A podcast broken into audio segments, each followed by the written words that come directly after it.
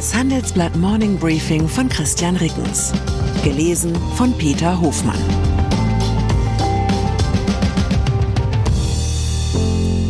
Guten Morgen allerseits. Heute ist Freitag, der 2. Juni. Und das sind unsere Themen. Die Energiewende revolutioniert den Immobilienmarkt. Habeck muss Realpolitik lernen. Axel Webers Warnung an die Bankenbranche. Nach einer kurzen Unterbrechung geht es gleich weiter. Bleiben Sie dran. ChatGPT und andere Technologien verändern unsere Arbeitswelt rasant. Bei der Veranstaltung Work in Progress diskutieren wir in der Handelsblatt Media Group die Zukunft des Arbeitsmarktes, HR-Trends, KI, mentale Gesundheit und neue Leadership-Perspektiven. Sei am 13. und 14. Juni in Düsseldorf oder virtuell dabei und melde dich jetzt an unter work-progress.de. Immobilienmarkt Bislang haben bekanntlich drei Faktoren über den Wert einer Immobilie entschieden Lage, Lage und nochmals Lage.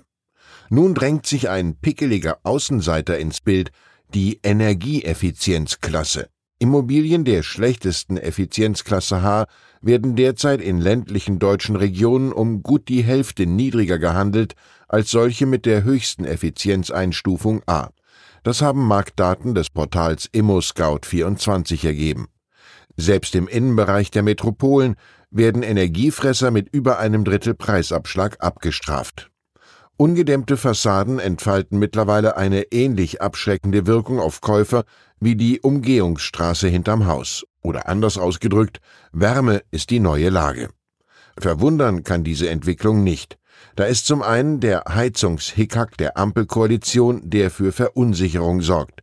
Niemand weiß derzeit, was an Auflagen und Förderungen ab 2024 wirklich im neuen Gebäudeenergiegesetz stehen wird. Sicher kalkulieren lassen sich die Kosten für eine energetische Sanierung daher kaum. Nicht zu sanieren ist aber auch keine Option, denn fest steht, wenn Deutschland seine Klimaziele halbwegs erreichen will, muss das Heizen mit Öl und Gas in den kommenden Jahren drastisch teurer werden. Schon macht in der Immobilienbranche der hässliche Begriff von den Stranded Assets die Runde. Gemeint sind steinerne Totalschäden in C-Lagen. Bei denen würde die energetische Sanierung mehr kosten, als das Gebäude wert ist. In dieser Situation schlägt aber auch die Stunde der Mutigen. Zitat Wenn Sie handwerklich begabt sind und wissen, was bei einer energetischen Sanierung zu tun ist, können Sie sicher jetzt sehr interessante Gebäude und das eine oder andere Schnäppchen finden. Zitat Ende.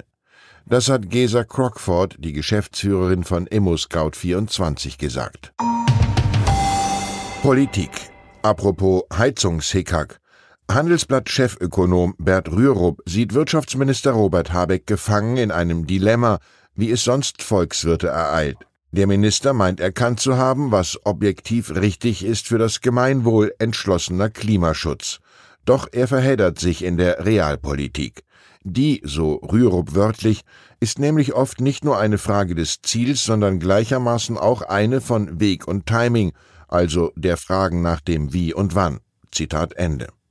Als Ausweg empfiehlt der ehemalige Wirtschaftsweise ein Instrument, das maximal uncool klingt, das sich in der Bundesrepublik aber überraschend oft als Konsensmaschine bewährt hat. Eine Kommission aus Vertreterinnen und Vertretern der wichtigsten betroffenen Interessengruppen. Solche Kommissionen gelten gemeinhin als politisches Zeitspiel. Doch tatsächlich könnten sie laut Rürup, Zitat, die öffentliche Willensbildung und den politischen Entscheidungsprozess beschleunigen, indem sie Konflikte antizipieren und Kompromisslinien zwischen den Kommissionsmitgliedern ausloten. Zitat Ende. Das klingt nach dem, was Habeck jetzt braucht. Tatsächlich hat er gestern mit Verbandsvertretern über das Heizungsgesetz beraten. Bankenbranche. Wo wir gerade bei unpopulären Ansichten sind, eine solche hat gestern auch Axel Weber geäußert. Der ehemalige Präsident von Bundesbank und Schweizer UBS warnt davor, die Risiken im Bankgeschäft mit ultrareichen Kunden zu unterschätzen. Zitat wir müssen aufhören, die Vermögensverwaltung als risikoloses Geschäft zu bezeichnen. Zitat Ende. Das hat Weber am Donnerstag in Zürich gesagt. Zitat Die Idee, dass nur im Investmentbanking Risiken liegen, ist ein Trugschluss. Zitat Ende. Das sei eine Lehre aus den jüngsten Krisenfällen bei Credit Suisse sowie den US-Geldhäusern Silicon Valley Bank und First Republic. Aus Webers Sicht hatten die drei Geldhäuser vor ihrem Zusammenbruch zwei Gemeinsamkeiten. Sie haben unter einem Vertrauensverlust gelitten und waren gleichzeitig fokussiert auf reiche Kunden. Weber wörtlich, vermögende Kunden bewegen sich viel schneller, wenn sie das Vertrauen verlieren. Multimillionäre und Milliardäre hätten, indem sie im großen Stil Gelder abzogen, in allen drei Fällen zur Zitat Beschleunigung der Bankenkrise beigetragen. Wie viele Großbanken legt auch die UBS derzeit einen Fokus auf das Geschäft mit wohlhabenden Kunden. Man merke, jedes neue Geschäftsmodell in der Finanzbranche gilt so lange als risikolos, bis es das plötzlich nicht mehr ist. Hinterher sind dann alle klüger und die meisten ärmer. Parteien Die Partei Alternative für Deutschland, kurz AfD, ist laut ARD Deutschland Trend zusammen mit den Sozialdemokraten zweitstärkste politische Kraft in Deutschland. In der Umfrage von Infratest DIMAP gewinnt die AfD zwei Prozentpunkte und würde von 18 Prozent gewählt. Die SPD büßt gegenüber dem Vormonat einen Prozentpunkt auf ebenfalls 18 Prozent ein. Klar stärkste Kraft ist die Union mit fast 30 Prozent. Die Grünen kommen auf 15 Prozent. Die FDP bleibt auf 7. Die Linke verfehlt mit 4 Prozent die 5 Prozent Hürde. Auffällig ist Folgendes. Etwas mehr als 30 Prozent der befragten AfD-Anhänger sagen, die Partei aus Überzeugung wählen zu wollen.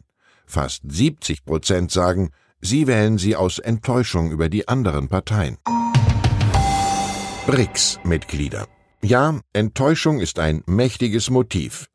Mehr als ein Dutzend Staaten drängen auf eine Aufnahme in den BRICS-Club der wichtigsten Schwellenländer. Bei einem Treffen im südafrikanischen Kapstadt beraten Regierungsvertreter aus den bisherigen Mitgliedstaaten über die Erweiterung. Unter den Kandidaten sind Berichten zufolge Argentinien, Indonesien, Iran, Nigeria, Mexiko, Saudi-Arabien und die Türkei. Je nachdem, wie die Erweiterungsrunde ausfällt, könnte durch den BRICS-Bund ein Gegengewicht zu den Bündnissen westlicher Demokratien entstehen. Das zumindest scheint das Ziel der chinesischen Regierung zu sein, die die Erweiterung vorantreibt. Neben China gehören bislang Brasilien, Russland, Indien und Südafrika zu den BRICS-Staaten. Untereinander sind sich allerdings weder die BRICS-Mitglieder noch ihre Beitrittskandidaten besonders grün. Sie eint vor allem eine Abneigung gegen die empfundene westliche Bevormundung. Umso bedenklicher ist, was mein Kollege Jens Münchrath konstatiert dass nämlich diese paternalistische Haltung des Westens derzeit eine Hochkonjunktur erlebt, wenn auch unter neuen wohlklingenden Namen, als da wären neue Industriepolitik, Decoupling, Friendshoring, strategische Autonomie.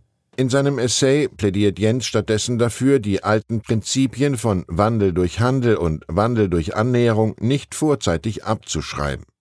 Ich bin mir noch nicht sicher, ob ich die Analyse unseres Meinungschefs teile, aber sie hat mich zum Nachdenken gebracht. Genau das erwarte ich von gutem Journalismus. Ich wünsche Ihnen einen Wochenausklang, an dem Sie von ganz und gar unstrategischen Freunden umgeben sind. Herzliche Grüße, Ihr Christian Rickens. Zur aktuellen Lage in der Ukraine. Vier Soldaten berichten vom Horror der Schlacht um Bachmut. Zehntausende Tote, eine Stadt in Schutt und Asche. Die blutigste Schlacht des Ukraine-Kriegs ist vorerst erkaltet doch für viele Soldaten wird sie niemals enden. Nach dem US-Schuldenkompromiss droht das nächste Datum X. Womöglich muss der US-Kongress schon im Sommer ein neues Milliardenpaket für die Ukraine beschließen. Die Republikaner sind gespalten, im Wahlkampf droht Widerstand. Weitere Nachrichten finden Sie fortlaufend auf handelsblatt.com/Ukraine. ServiceNow unterstützt Ihre Business-Transformation mit der KI-Plattform. Alle reden über KI, aber die KI ist nur so leistungsfähig wie die Plattform, auf der sie aufbaut. Lassen Sie die KI arbeiten, für alle. Beseitigen Sie Reibung und Frustration Ihrer Mitarbeiter und nutzen Sie das volle Potenzial Ihrer Entwickler. Mit intelligenten Tools für Ihren Service, um Kunden zu begeistern. All das auf einer einzigen Plattform. Deshalb funktioniert die Welt mit ServiceNow. Mehr auf servicenow.de/slash AI for People.